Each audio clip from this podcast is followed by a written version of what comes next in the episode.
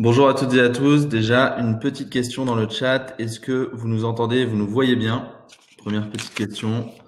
Oui, magnifique Sylvain. Bon, on va recevoir une flopée de oui. Ben, bienvenue à, toutes et à tous. Merci, je pense que c'est bon, on nous entend. Euh, salut Marc, ça va? Salut, salut à tout le monde, bonjour. Ok, donc c'est la deuxième série de notre euh, deuxième webinaire de notre série de webinaires. Merci Marc euh, de, de participer, c'est vraiment super utile. On va on va traiter euh, en 45 minutes un max de sujets. vous avez un onglet questions sur le webinaire à votre droite, donc n'hésitez pas à poser vos questions au fur et à mesure. J'en ai préparé un certain nombre. Après, si vous en avez en particulier, on va on va pouvoir en parler. Je vous mets le lien euh, dans le, chat des prochains euh, webinaires qu'on a aussi. Euh, donc n'hésitez pas à vous inscrire. Vous recevrez aussi les, les récaps vidéo et, et, tout ce qui s'est dit pendant ces webinaires. Donc n'hésitez pas à vous inscrire et faire tourner parce que le but est de donner un maximum d'informations pour l'écosystème durant cette période qui est complètement inédite. Euh, déjà, Marc, euh, on peut faire une, toute petite présentation de Founders Future pour ceux qui ne connaissent pas et, ce que vous faites Oui, bien sûr. Donc, bonjour à tous. Euh, je, suis, je, ravi d'être là. Merci, Adrien, pour l'invitation.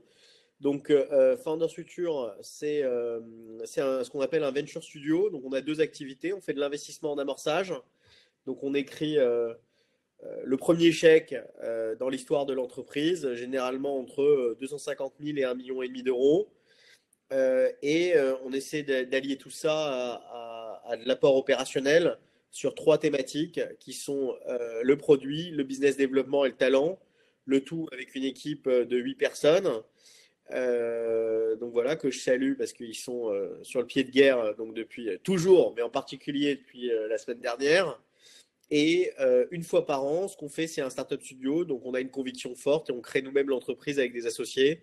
Et on l'a fait à, deux reprises. Euh, une première fois avec une entreprise qui s'appelle Épicerie, euh, qui est une app qui cartonne en ce moment puisqu'on livre les commerces de bouche de proximité euh, chez vous. Et une société qui a rien à voir, qui commence par les mêmes trois lettres, qui s'appelle Epicure, qui est une marque direct consumer de compléments alimentaires personnalisés. Voilà ce qu'on fait. Ok, super, merci Marc. Euh, bah, première question, vous déjà euh, en tant qu'investisseur et, co-entrepreneur, puisque vous, êtes même associé quoi dans les entreprises dans, lesquelles vous participez, c'est quoi le premier impact, vos premières, enfin les premières décisions que tu as prises sur l'organisation chez Founders Future? Comment on change ce qu'on faisait il y a 15 jours? Euh, Qu'est-ce qui a changé dans les équipes et dans l'organisation, en particulier en plus pendant le confinement? Alors moi déjà, je suis pas un vrai investisseur puisque je me considère quand même avant tout comme entrepreneur. Euh, et, euh, et, ayant déjà vécu des crises, que ce soit du retournement ou même la crise de 2008, euh, bah, j'ai pris tout ça très au sérieux. C'est-à-dire que, avant tout, pour se positionner comme un réel associé qui prend ses responsabilités, qui est sur le pont, voilà, avec ses associés dans les différents business. Donc, donc toute l'équipe et Valentine qui est partenaire chez Founders Future, on a commencé par créer un peu une synthèse de l'ensemble des aides qui étaient disponibles pour envoyer une sorte de guide dès euh, vendredi, samedi dernier, euh, pas celui-là, celui d'avant, donc il y a une dizaine de jours.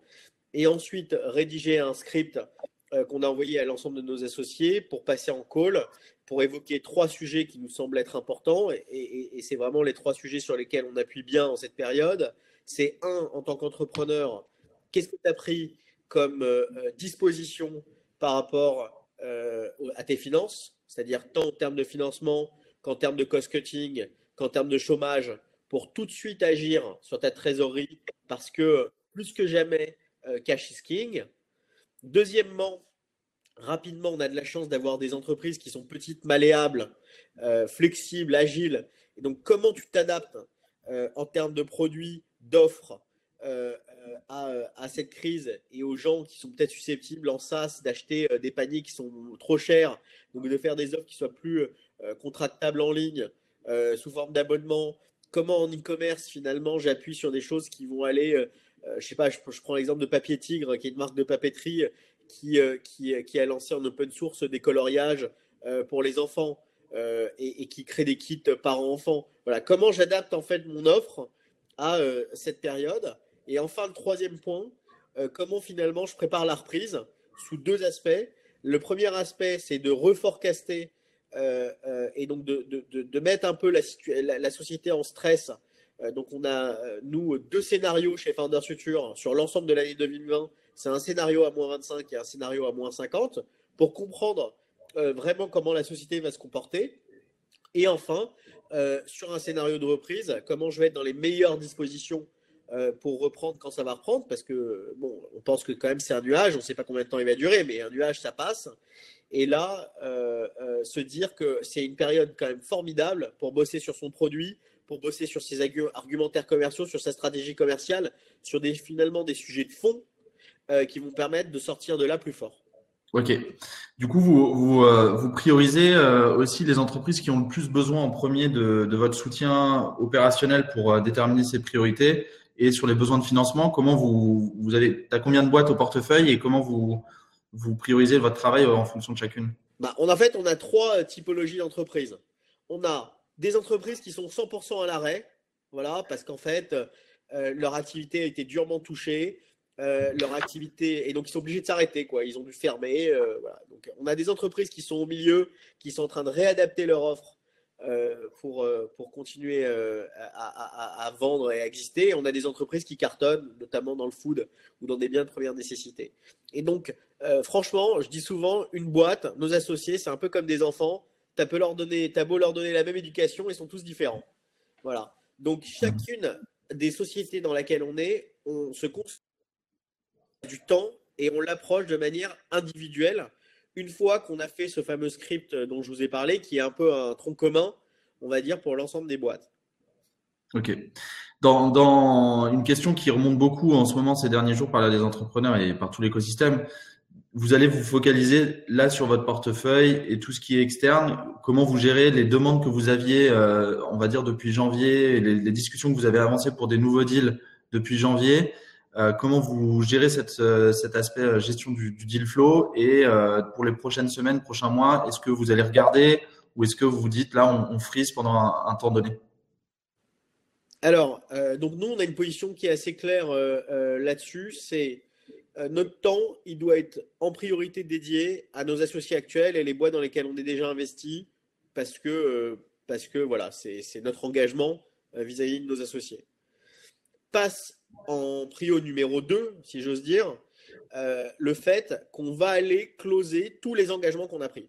C'est, on n'a qu'une parole, c'est comme ça, on est un investisseur engagé et on lâchera personne. Donc on est en cours de closing sur probablement trois ou quatre entreprises euh, de mémoire dans les prochaines semaines. Et donc en prio numéro 3, bon, et sachant quand même que les entrepreneurs, ils ne sont pas dupes euh, non plus, c'est qu'ils ont freiné leur levée de fonds et donc on reçoit de facto moins de dossiers. Mais si on en reçoit, on prend contact avec eux. On peut éventuellement les voir en visio et, euh, faire un premier, euh, euh, un premier meeting.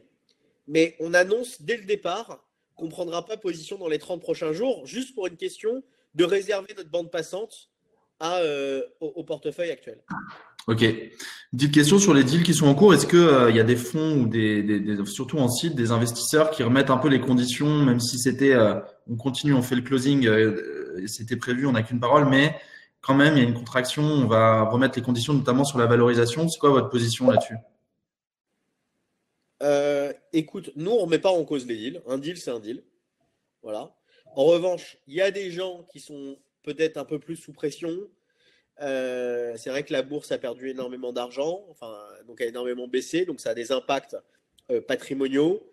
Donc forcément, les business angels, ils peuvent être un peu plus euh, insécures par rapport à certains investissements dans le non côté. donc, donc on voit un peu de fébrilité de temps en temps, mais globalement, je dois dire que ça tient, je dois dire que ça tient plutôt bien. Ok. Et euh, il y a une question qui est posée, j'allais te poser un peu la même question. Est-ce qu'il n'y a pas justement des secteurs d'opportunités où c'est pendant les crises, on, dit souvent que pendant les crises, il y, a des, il y a des opportunités. Il faudra être le premier potentiellement sur des deals, surtout en seed. Donc maintenir de la bande passante, comme tu disais, pour répondre en visio aux entrepreneurs. Mais est-ce que quand même vous allez euh, essayer de trouver des opportunités d'investissement pour la sortie de crise dont on ne sait pas quand ça va être, euh, mais potentiellement des secteurs, là, la personne qui parle du gaming ou de la medtech, qu'est-ce que c'est quoi ton sentiment là-dessus? Pendant la crise, donc je le répète, on fera pas, pendant la crise, en tout cas dans le mois à venir, dans un premier temps, on ne fera pas de deal, nouveau deal, autre que signé, euh, je parle de term sheet signé ou, euh, d'engagement qu'on aurait pris. En revanche, ce qui est sûr, et ça je pense que tout le monde est, assez d'accord autour de la table, c'est qu'on va sortir de cette crise différent. Nous, typiquement, on a déjà pris le, on va dire le, on a déjà enclenché le pas sur le fait qu'on voulait investir dans des sociétés qui étaient beaucoup plus respectueuses euh, de l'environnement, avec un rôle social beaucoup plus important. C'est pour ça qu'on a investi dans La Fourche, c'est pour ça qu'on a investi dans Yuka, c'est pour ça qu'on on essaie de mettre en filigrane dans l'ensemble des sociétés une dose de respect et de sobriété beaucoup plus importante que le business, qui était la manière d'opérer le business avant. Et ça, euh, je pense que ça va complètement accélérer. Ensuite, on voit bien dans les modèles économiques qu'on finance, qui nous, historiquement, sont en gros du SaaS, des plateformes et des marques direct consumer, les modèles sont plutôt assez résilients. Mmh. Euh, euh, euh, et, donc, on veut continuer, on va dire, dans cette lancée. C'est intéressant ce que tu dis parce que du coup, comme tu dis, il y a beaucoup de choses qui vont changer. Ce qui était vrai il y a 15 jours ou l'année dernière sur les levées, notamment les super levées, les besoins de, de cash et les grosses valorisations. C'est quoi ton sentiment sur voilà, on se positionne dans un an, qu'est-ce que sera l'investissement dans la tech? Est-ce que justement il va y avoir des boîtes qui vont moins être euh, carnivores entre guillemets en levée de fonds et plus se focaliser sur la croissance? Il y a un rééquilibrage qui, va se faire. Euh, quoi ton sentiment là-dessus? Vraiment, mon sentiment c'est qu'on en sortira différent et, je pense qu'il y aura une va y avoir et il y a, c'est même pas il y aura, il y a déjà, je le vois depuis dix jours, une prise de conscience euh, par rapport au fait d'aller vers des modèles qui soient des modèles contributifs des modèles qui arrivent à gagner de l'argent, qui soient sains, euh, qui est beaucoup plus importante qu'avant euh, la crise du Covid. Euh, mhm. c'est vrai que nous, on a donné, on, a, on, pousse on, pousse très fortement nos participations à doubler, voire tripler leur capacité de financement et de renouer pour avoir de l'ordre de minimum 18 à 24 mois en termes de visibilité pour justement prendre le temps de, de, de, créer, d'avoir un modèle qui soit durable. Ça ne veut pas dire que je ne peux pas perdre d'argent. Ça veut dire que si je, je, je, je dépense de, de, l'argent pour croître, je veux le faire de manière durable. Voilà. Mm-hmm. Avec un modèle.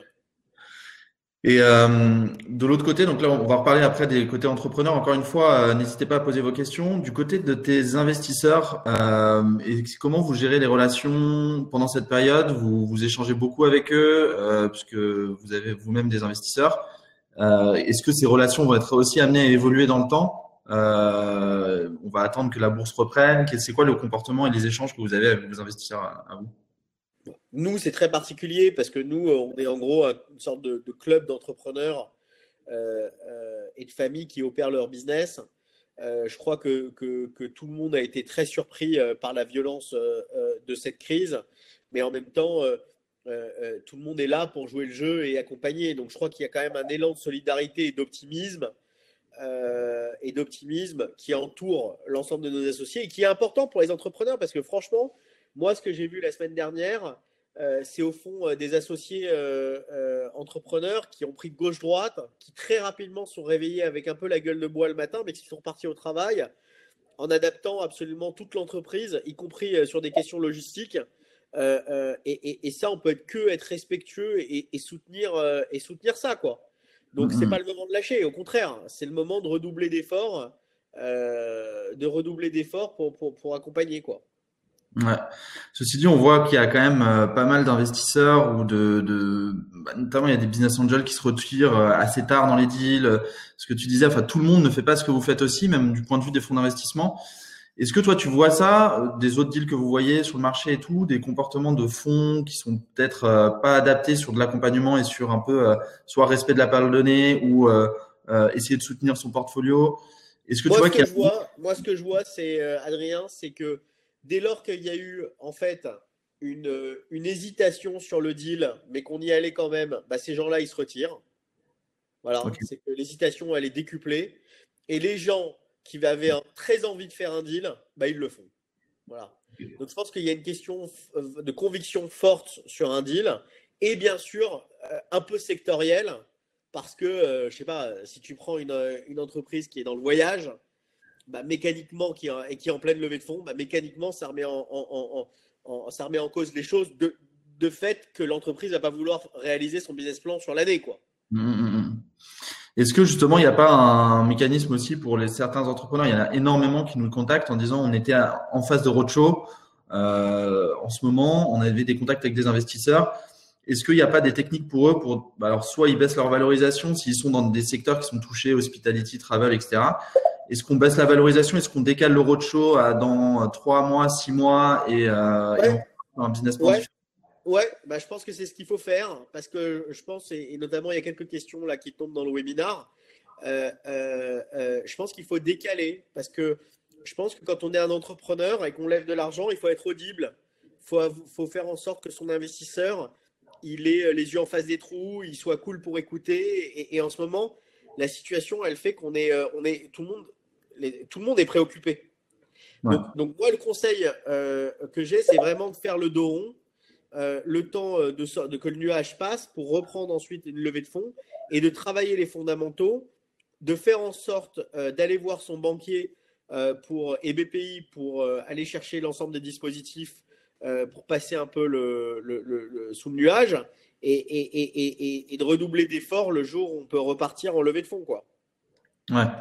Et sur l'aspect bah, client, euh, sur l'aspect Valo, juste un truc sur l'aspect Valo, parce qu'on en parlait, et je vois qu'en plus, il y a Louis euh, qui pose une question euh, sur l'impact des Valos. Ouais, ouais je, reviens à mon histoire de dire qu'il y a les entreprises qui ont un vrai modèle économique contributif versus pas, et je pense qu'il y aura un impact clairement sur les Valos. Même après la crise, on va dire, on sort ah six mois de crise, les Valos ah qu'on voyait en 2019 seront plus les mêmes. Quoi. Ouais, ouais. Et dans tous les domaines, ou tu penses que ça va être quand même sur les secteurs qui ont été le plus touchés pendant la crise. Ceux qui sont sortis un peu du lot euh, pendant la crise vont garder des bonnes valorisations, ou...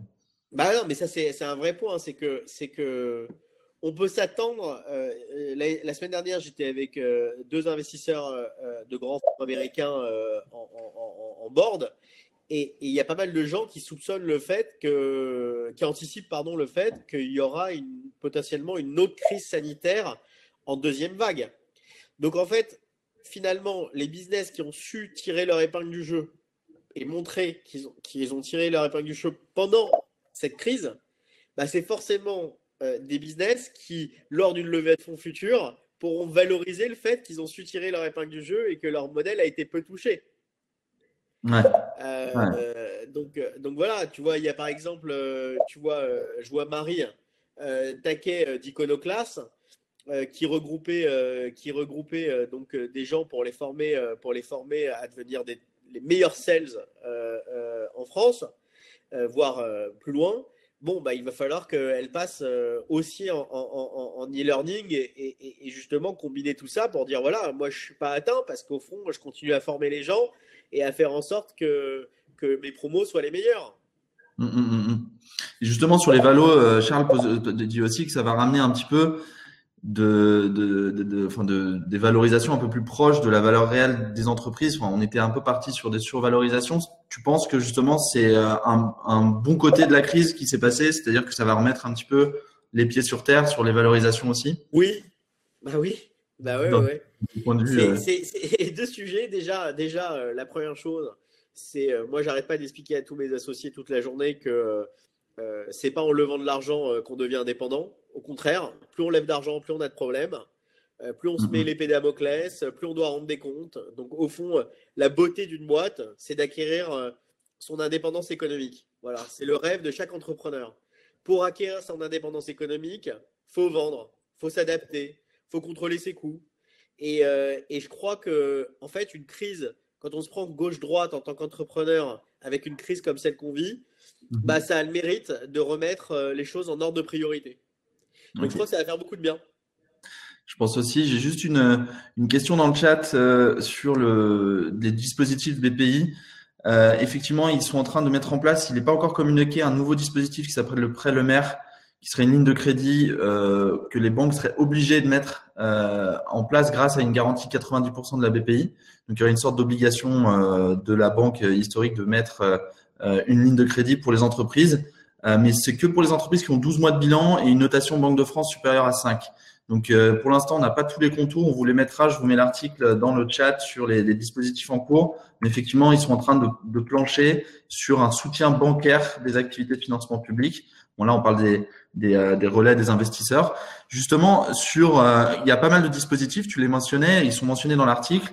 Il y a pas mal de, de, dispositifs à effet de levier qui vont être faits plus rapidement, plus fort par la BPI, qui sont d'ailleurs une bonne nouvelle. Ça, nous aide à, à, à s'en sortir sur la trésorerie.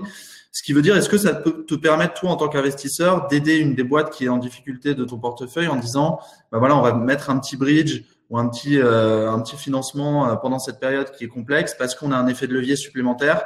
Comment tu, euh, tu gères le besoin de cash des entreprises qui sont le plus difficulté chez, chez, chez vous? Écoute, euh, bon, déjà, il n'y a pas beaucoup de boîtes qui sont en besoin de cash imminent parce que nous, on est très précautionneux par rapport aux, aux positions de cash et que euh, on, on, on, pousse énormément euh, nos associés à avoir de la visibilité. Donc il n'y a personne qui, de façon imminente, si tu veux, a besoin de cash. Ensuite, mmh. on en revient à, à, une de nos préconisations, qui est de dire comment finalement je double, à minima, je double le runway que j'avais, donc euh, le, le, le, le, cash que j'avais devant moi. Et donc mmh. ça, euh, en faisant appel au dispositif. Bien sûr. Voilà.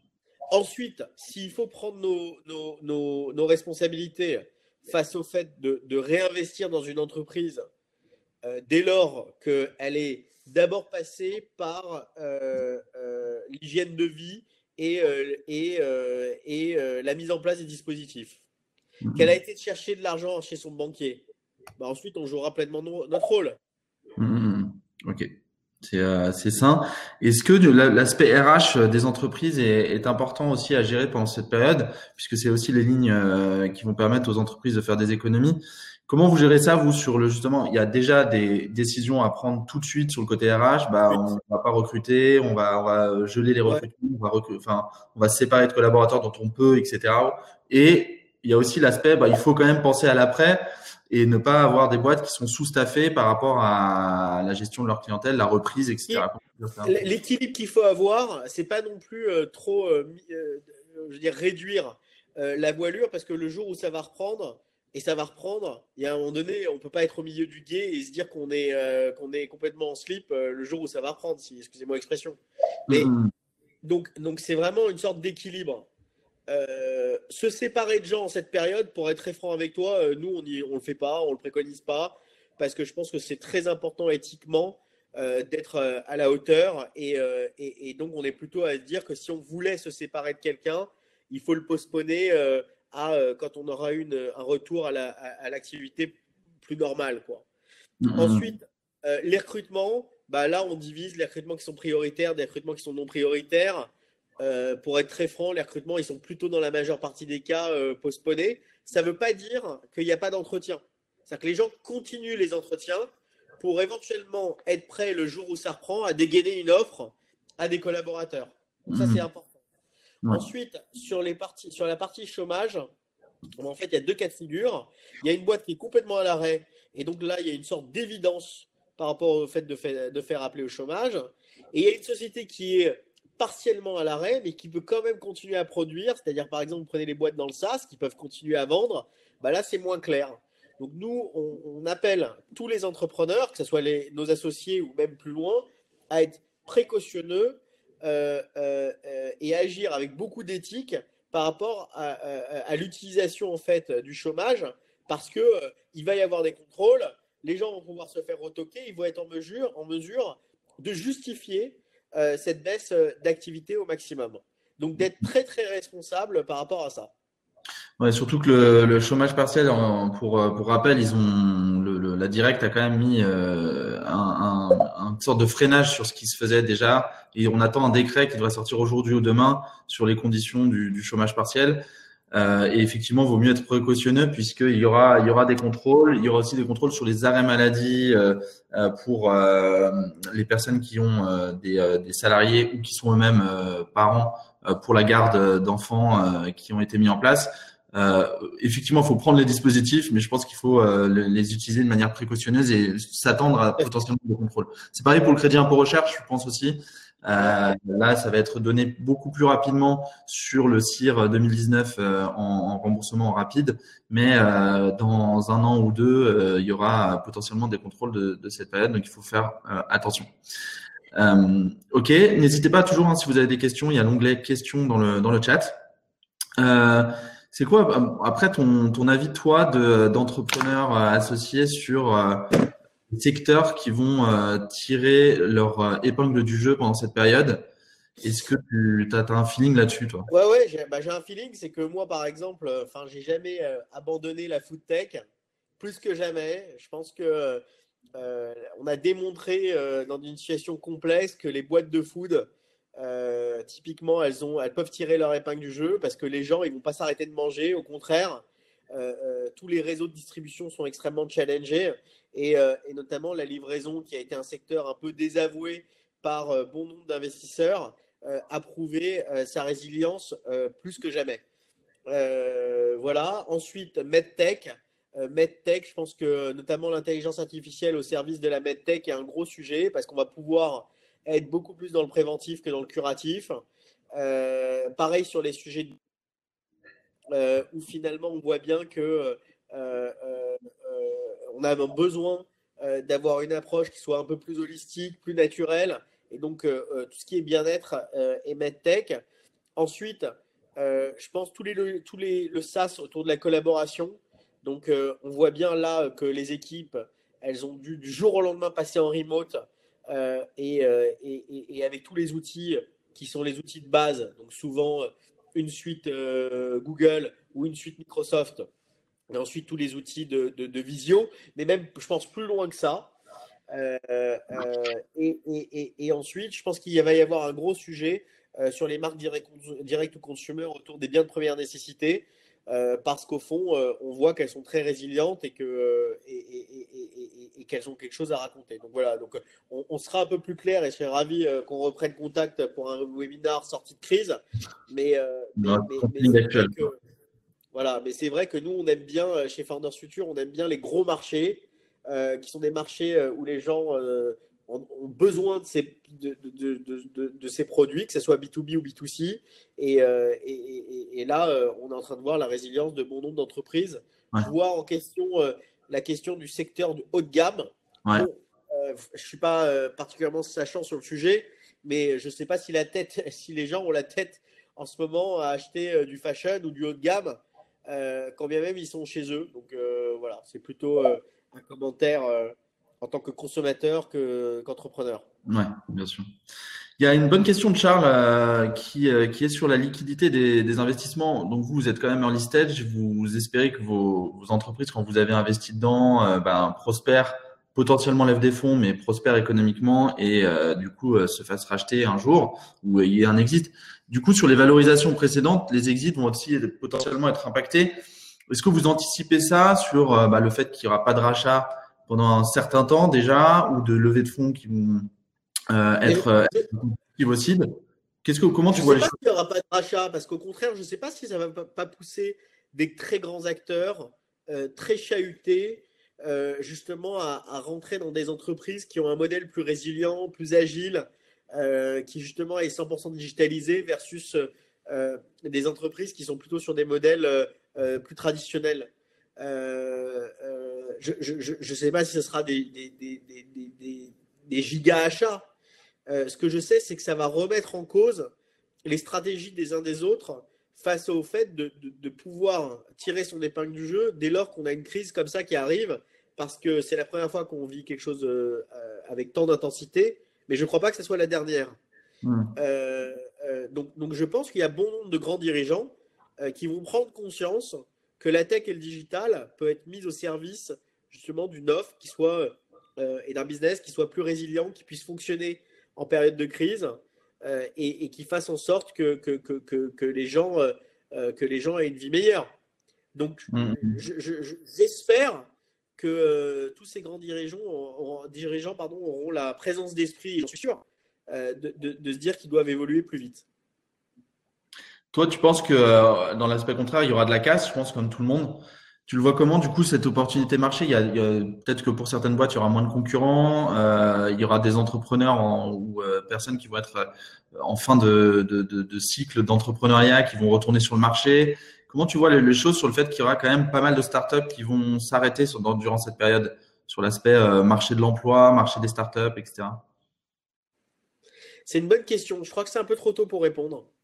Ouais ce qui est sûr, c'est qu'il euh, y, y, a une différence entre les entrepreneurs qui voient arriver les coups et qui anticipent les balles qui passent euh, versus euh, ceux qui, restent un peu au fond du fauteuil en disant qu'il y a toujours du financement qui sera dispo. Et là, on en vient, on touche du point, on touche du doigt, pardon, le, la capacité à un entrepreneur de d'avoir cette qualité finalement, qui est une qualité un, peu innée, qui est l'intuition. Euh, c'est un truc très important chez les entrepreneurs, l'intuition, parce que c'est justement ce qui va faire que les gens vont anticiper et créer un modèle qui va faire en sorte d'être encore plus concurrentiel, euh, encore gagner en, en, avantage concurrentiel par rapport aux autres. Voilà. Donc, moi, je crois que la personnalité des groupes d'entrepreneurs, des, des, équipes de founders, va être clé dans la sortie de crise. Ouais, et, euh, et d'ailleurs sur le rôle du fondeur, bon, nous on encourage à être euh, hyper pragmatique sur les solutions de financement, etc. Mais d'être résilient aussi, c'est quelque chose que tu, tu, donnes comme conseil. La résilience, c'est quand même aussi une des grosses qualités d'un entrepreneur ou d'une entrepreneur qu'il faut avoir dans cette période encore plus. Mais est-ce que il faut aussi pas s'accrocher à tous les types de financement et un peu aussi se dire bon bah c'est un peu cette crise, c'est un peu la fin de l'entreprise pour moi aussi parce que c'était euh, il y avait une fin de marché, euh, on a atteint les limites, ou est-ce qu'au contraire il faut tout donner? Toi, tu, tu donnerais quoi comme conseil euh, aux entrepreneurs? Bah, D'abord, la résilience pour, pour, pousser plus loin, le plus loin possible. Je crois que c'est la clé. Et ensuite, ce que ça va créer, c'est que, que les entreprises qui étaient, qui étaient pas solides, voilà, qui, qui, qui avaient des problèmes, ça va faire que accélérer ces problèmes. Donc en fait, il faut pousser, être résilient mais en même temps être super lucide sur sa boîte. Mhm. Euh, et, notamment, moi, je vois pas mal d'entrepreneurs euh, qui sont sur des tout petits marchés avec des produits euh, nice to have. et ben, je pense que ça doit être un électrochoc pour ces gens-là à se dire comment finalement je crée un produit qui a un marché adressable plus large et, et, dont les gens ont réellement besoin. Et je pense que c'est mhm. ça qui doit changer. C'est on doit faire des produits pour des gens qui en ont besoin. Euh, et, et, et, c'est pas grave de fermer sa boîte, de passer à un autre projet. À partir du moment où on a tout donné dans le passé, euh, pour se dire qu'on va mieux rebondir. Moi, j'adore les entrepreneurs qui rebondissent. Parce que c'est mm. au fond, ils ont appris tellement dans leur ancienne expérience, ils se disent, euh, bah voilà, c'est, ils ont fait leur MBA, quoi. Ils passent à autre chose et ils passent à autre chose généralement d'une manière extrêmement lucide. Ouais, bien sûr. Il y a d'ailleurs euh, sur les, les, boîtes, il y a quelque chose d'intéressant aussi sur le rôle des fondateurs, puisque euh, c'est Carlos Diaz qui le, qui le disait hier, mais il disait ce qui va être difficile aussi pour certains entrepreneurs, c'est de repartir sur une phase où on remet les compteurs à zéro sur même son, son business model, comme tu disais, sur euh, euh bah, on, est, on avait atteint une certaine forme de maturité. Les deux ans premiers d'un projet sont souvent les plus longs. il faut tester, il faut avoir les retours des clients. Là, on, tout ce qui était vrai il y a 15 jours ne l'est plus aujourd'hui. Aujourd'hui.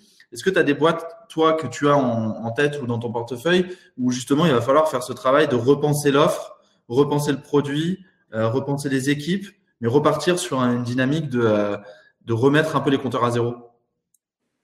Plutôt peu.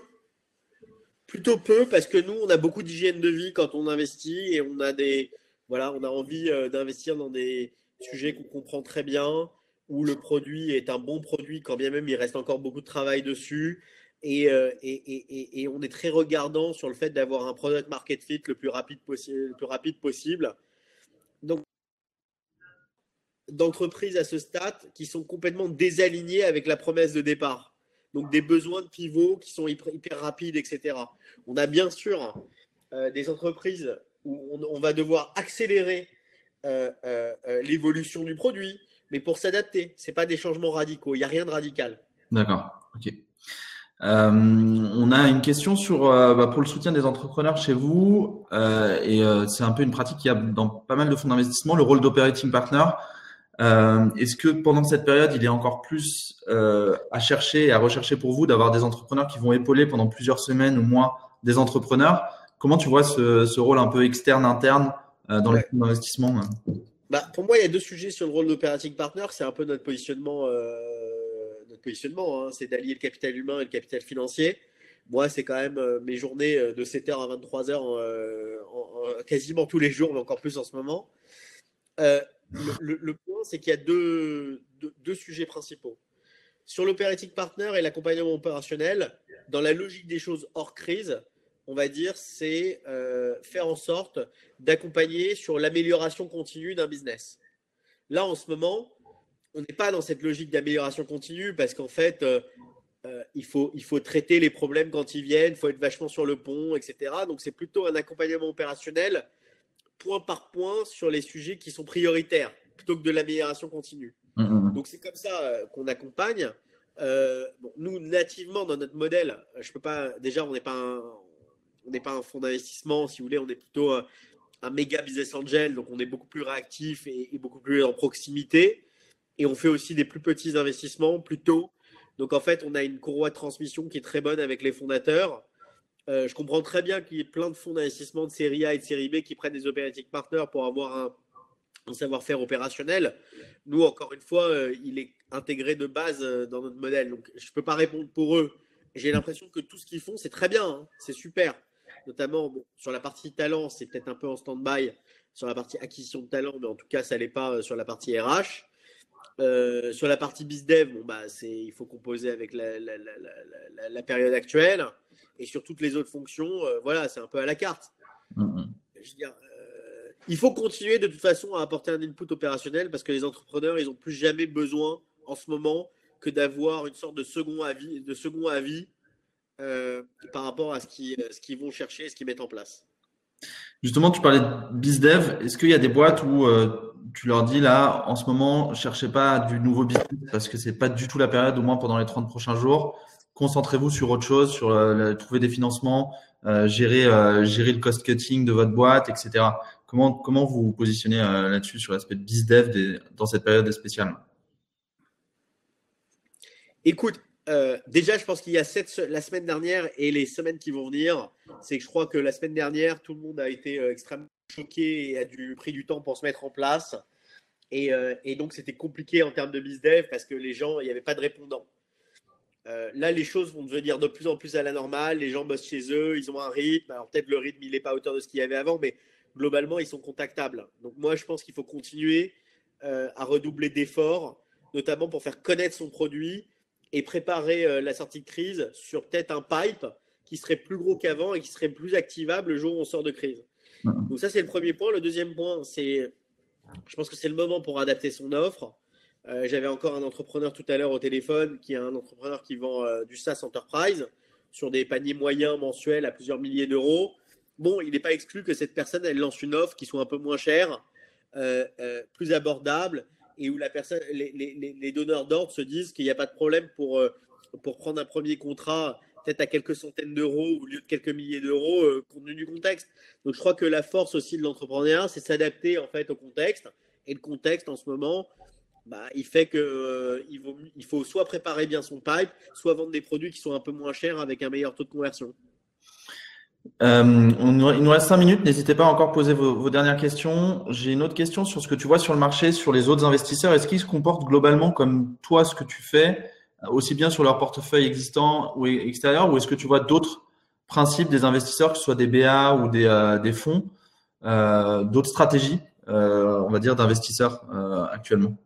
Non, je vois, quand même globalement un grand élan de solidarité euh, de proximité entre les investisseurs et les entrepreneurs.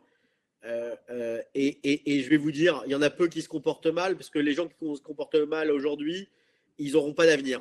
Parce qu'aujourd'hui, tout se sait. Mmh. Donc, j'en vois pas. Je vois plutôt, au contraire, un, grand élan de, un grand élan de solidarité, de compréhension, d'accompagnement. ce qui me fait dire que quand même, on a une communauté on va dire, de, fonds d'investissement en France et, ailleurs d'ailleurs, puisqu'on parle avec tous les étrangers, euh, euh, qui, se comportent plutôt bien. Ok. Euh, on a une dernière question de, Sayad qui parle des projets de niche par rapport au projet mass market Est-ce qu'on va privilégier les projets qui vont toucher un maximum de Ouais, c'est exactement mon point sur le marché adressable. C'est que je pense que les business sur des business de niche et sur des, des, des profils de business un peu nice to have, excusez-moi de l'anglicisme, euh, euh, euh c'est des business qui vont être chahutés parce que, parce que les gens vont de plus en plus se, se les donneurs d'ordre et, les consommateurs euh, je pense, sortis de crise, vont de plus en plus se concentrer sur l'essentiel. Voilà. Et même, vous voyez bien euh, dans vos vies de tous les jours, comment, comment en fait l'essentiel est revenu, euh, et je finirai là-dessus, comment l'essentiel est revenu. Tout le monde prend, pense à manger, tout le monde pense à prendre soin de ses enfants, tout le monde pense à comment les enfants vont continuer à apprendre et comment on transmet. Tout le monde passe du temps en famille. Euh, euh, ou, avec les personnes avec qui on est confiné. Et tout ça, pour moi, c'est euh, finalement le rôle de l'essentiel. Et, je trouve que c'est une période, au fond, qui, remet les idées en clair, au clair. Eh ben, c'est une, belle note de fin. on espère toutes et tous que vous êtes bien au clair avec toutes ces solutions de financement que je remets. Je remets nos webinaires aussi dans le chat qu'on va avoir dans la semaine. Euh, n'hésitez pas, il y aura une vidéo qui, euh, qui sera le récap de, de, de ce webinar. Euh, bon courage à toutes et à tous. Merci Marc.